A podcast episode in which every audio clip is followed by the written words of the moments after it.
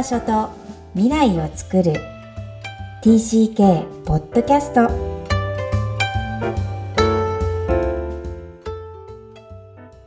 皆さん TCK ポッドキャストへようこそナビゲーターのまいこですみきこさんよろしくお願いします皆さん、こんにちは。ダジャハオ、Hi everyone. クロスのミキコです。本日はニューヨーク在住マイコさんとお送りする TCK ポッドキャスト。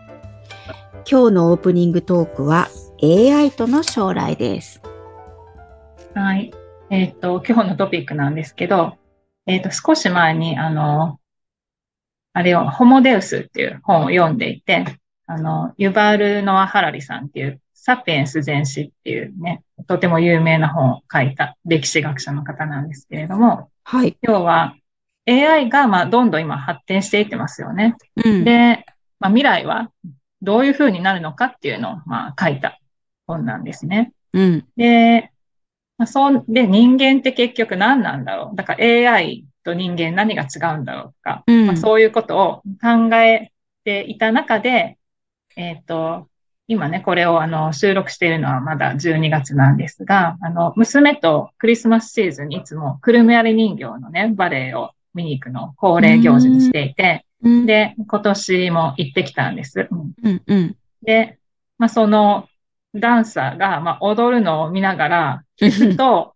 まあ、今もう AI にものすごく素晴らしいクラシック音楽も作れるし、まあ、舞台芸術もね、これから作れるだろうと思って、そういう作ることは膨大なこうデータのインプットからもう生み出すことができる。でも、じゃあここで、まあ、ロボットがまあすごい成功なものができてきて、うん。ここ舞台で踊った時に、まあ、それも、まあ、感動するかもしれない、ものすごく。でも、ななんかそ、その世界ってどうなんだろうって、まあ、それでいいっていう人もいるかもしれないけど、まあ、私はそれ嫌だなってすごく思ったんですよね。まあ、うんちょっと、わだかまりが残るっていうか。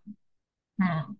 で、まあ、それなんでだろうって思ってたら、やっぱりこう、まあ、AI には、まあ、データであって、なんかものすごくね、いいデータとか、まあ、せん、なんかこう人生で選択するにあたってとか、まあくれたりそういうものかもしれないけど、その意識がやっぱないわけじゃないですか。ああって。ことは、うん、意識ね。このはい。意識とか、まあ彼は何回も自分の本の中でも言ってる、そのコンシャスネスがないんですよ、AI には。で、うん。うん。そういうものとの間には、その、なんかこう、エネルギーとか自分の持ってるね、なんかこう、交換されるものがないでしょ？波動みたいなねそう。そうそう、見ていて、なんかすごい感動した、なんかダンサーが何かを表現して、まあ、自分の体験とか書きたもの。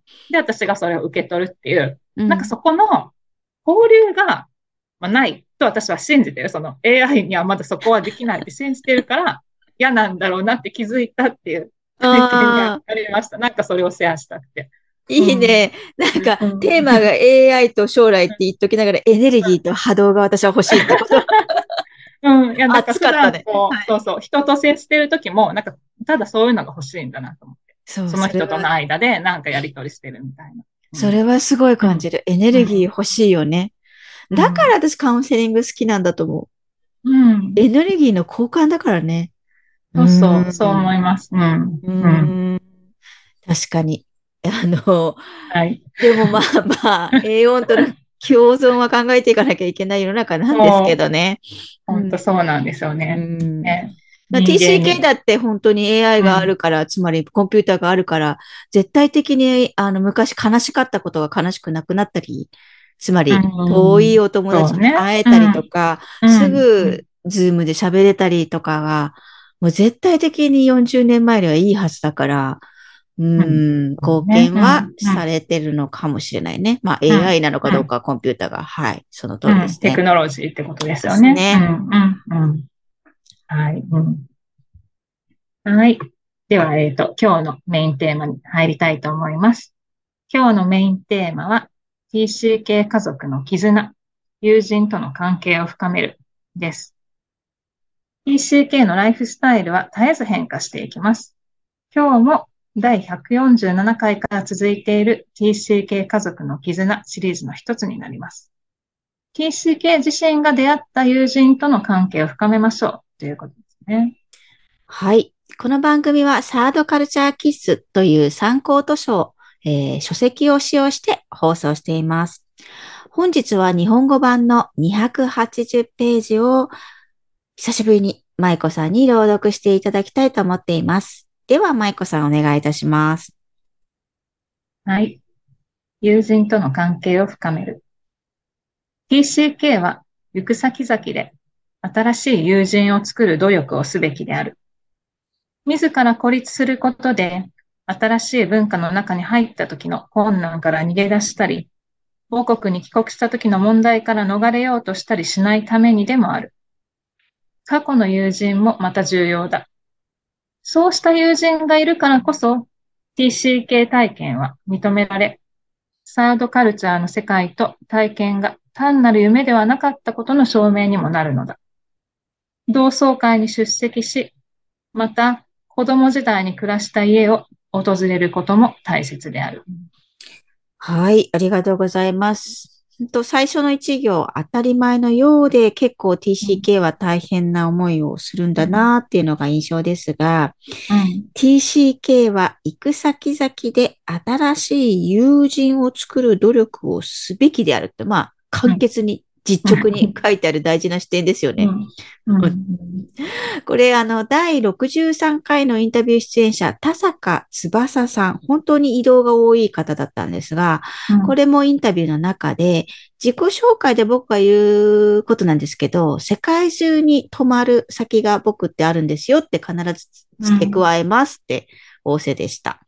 うんでね、自分の大きなパズルのピーツ、あの、まあ、一つ一つのピーツがあるんだっていう表現も翼さんはされていらっしゃるんですけど、うん。それだけこう各地で公用してきた実績があり、それもまた試行錯誤、どこでも一生懸命友達を作ってきたっていう、えー歴史なんですよね。えー、舞子さんはお子さんが友人との関係を深深めるために親として何か工夫されていることってありますか？うん。まあ、工夫というか、やっぱり、こう、先にね、こう、日本に帰ってしまう、まあ、お友達とかもいますよね。もちろん、こっちで仲良くなるお友達もいれば、そうやって帰ってしまう。まあ、日本人じゃなくても、自分の国に帰ってしまうお友達がいる。うんで、まあ、そういう子と、まあ、連絡が取れるように、やっぱり、まあ、子供の年齢がまだ小さいのでね、小学生と、まあ、中学生なりたてで、まあ自分の、こう、スマホとかそういうのまだ持ってない年代なので、うんやっぱりそこは親が意識してこう連絡取り合ったり、こうお手紙をね、送り合う、あアレンジしてあげたりとか、うんしないと続いていかないので、まあ、本当にこの子は親友だなって思った子については、そうやってこう、親同士が連絡取り合って、手紙を送り合ったりしてます。うーんうん手紙を送ってるのすごいね、この時代でう。んそうですね。まあ、まだね、まあ、娘は小 4? こっちで小4。日本で小3の年齢だから、まあ、うん手紙っていいツールだと思うんですよね。で、うんなんか、お友達からも日本のシールとか入って送られてきて、すっごい嬉しそうにしてたりとか。うんで、親同士でこう写真を送り合って、まあお母さんともね、ある程度の関係性があるからそれはできるんですけど、で、例えばこう、日本に帰国した時に、なんかエマに、何々ちゃんとまた会えますようにとか書いたら、それを向こうに送ってあげたりとか、まあ、写写メでね。えーで、そうやってまあ、お互いなんかちょっと友情をまだちょっと育んでるっていうか、うん、まあ、その子は本当に仲良かった子なのでね。うんへー大切にしたらいいんじゃないかと思って。うん。うそういんうことはしていますね。うんなるほど。昔は日本人同士だとこう年賀状のツールがあったんだけど、うん。1年に1回ぐらいでも全然つながっていけたのに、うん。これ本当にこう崩れてきてるので、年賀状。うん。もう出さない人も結構私の友達では、半分ぐらいになってきましたね。うん。うん。だから、そうじゃないものをまた、なんだろう、日本文化の中になかなかなくなってきたので、あの、うん。ちゃんと手紙を送る人もうメールになっちゃうし、LINE になっちゃうしっていうところで、うん別にそれでもいいんだけど、手紙ってなんか今、なんかほのぼのとして、なんか愛情、それこそエネルギーを感じましたね。うんうん、そうですね。うん。で、今回ね、まあちょっとあの、年末に日本に一時帰国をするんですけど、うん。でいつも自分の実家にすぐ帰っちゃうので、地方の。うん。東京にはまあ、うん全然寄ってないんですよ、ここもう何年も。うんだけど、、ちょっと今回行く用事があるので、まあ、ちょっと一瞬なんだけど、ちょっと会えないかっていうちょっとアレンジをして、会うアレンジをしたんですけど、まあ、それやっぱり娘にとってすごい意味のあることかなと思って。で、次の帰国時も東京に寄れるかどうかとかわからないから、うんちょっとなんか機会をね、作ってあげたいなと思って、今回はちょっと無理してアレンジをしました。えー、素敵。じゃあ、うんお嬢さんドキドキですね。日本で会う彼女はまたね、お友達は違うからね。そうそうそう。うん。もうね、うん2年ぐらいね、1年以上は経ってるんですよね。彼女がもう帰っちゃってから。ううんん。でも、ずっと気にかけてるみたいな。それは日本っていう場所がまた自分のもう少し身近に彼女にはなると思うんで。うん、うん、それすごいいい再会だと思います。うん。うん。うん、うん。はい。うん。それでは本日のポイントをお願いします。はい。友人との関係を深める。世界のあちらこちらに友人がいる。そして現在も交友が続いている。こんな状態になって大人になれたら最高ですよね。自分がいた世界。もうそこにはないサードカルチャーキッズ、サードカルチャーの世界空間だけども、単なる夢ではなかったことの証明になるというフレーズ、TCK ならば誰でも身に染みますね。今日も TCK のいろんな気持ちにありがとう。この番組ではお悩みや質問を受け付けています。また、TCK をさらに知りたい方のために TCK オンライン基礎講座も開催しています。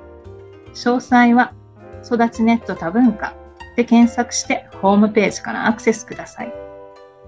さらに、ポッドキャストを確実にお届けするために、購読ボタンを押して登録をお願いいたします。みきこさん、ありがとうございました。ありがとうございました。バイバイ。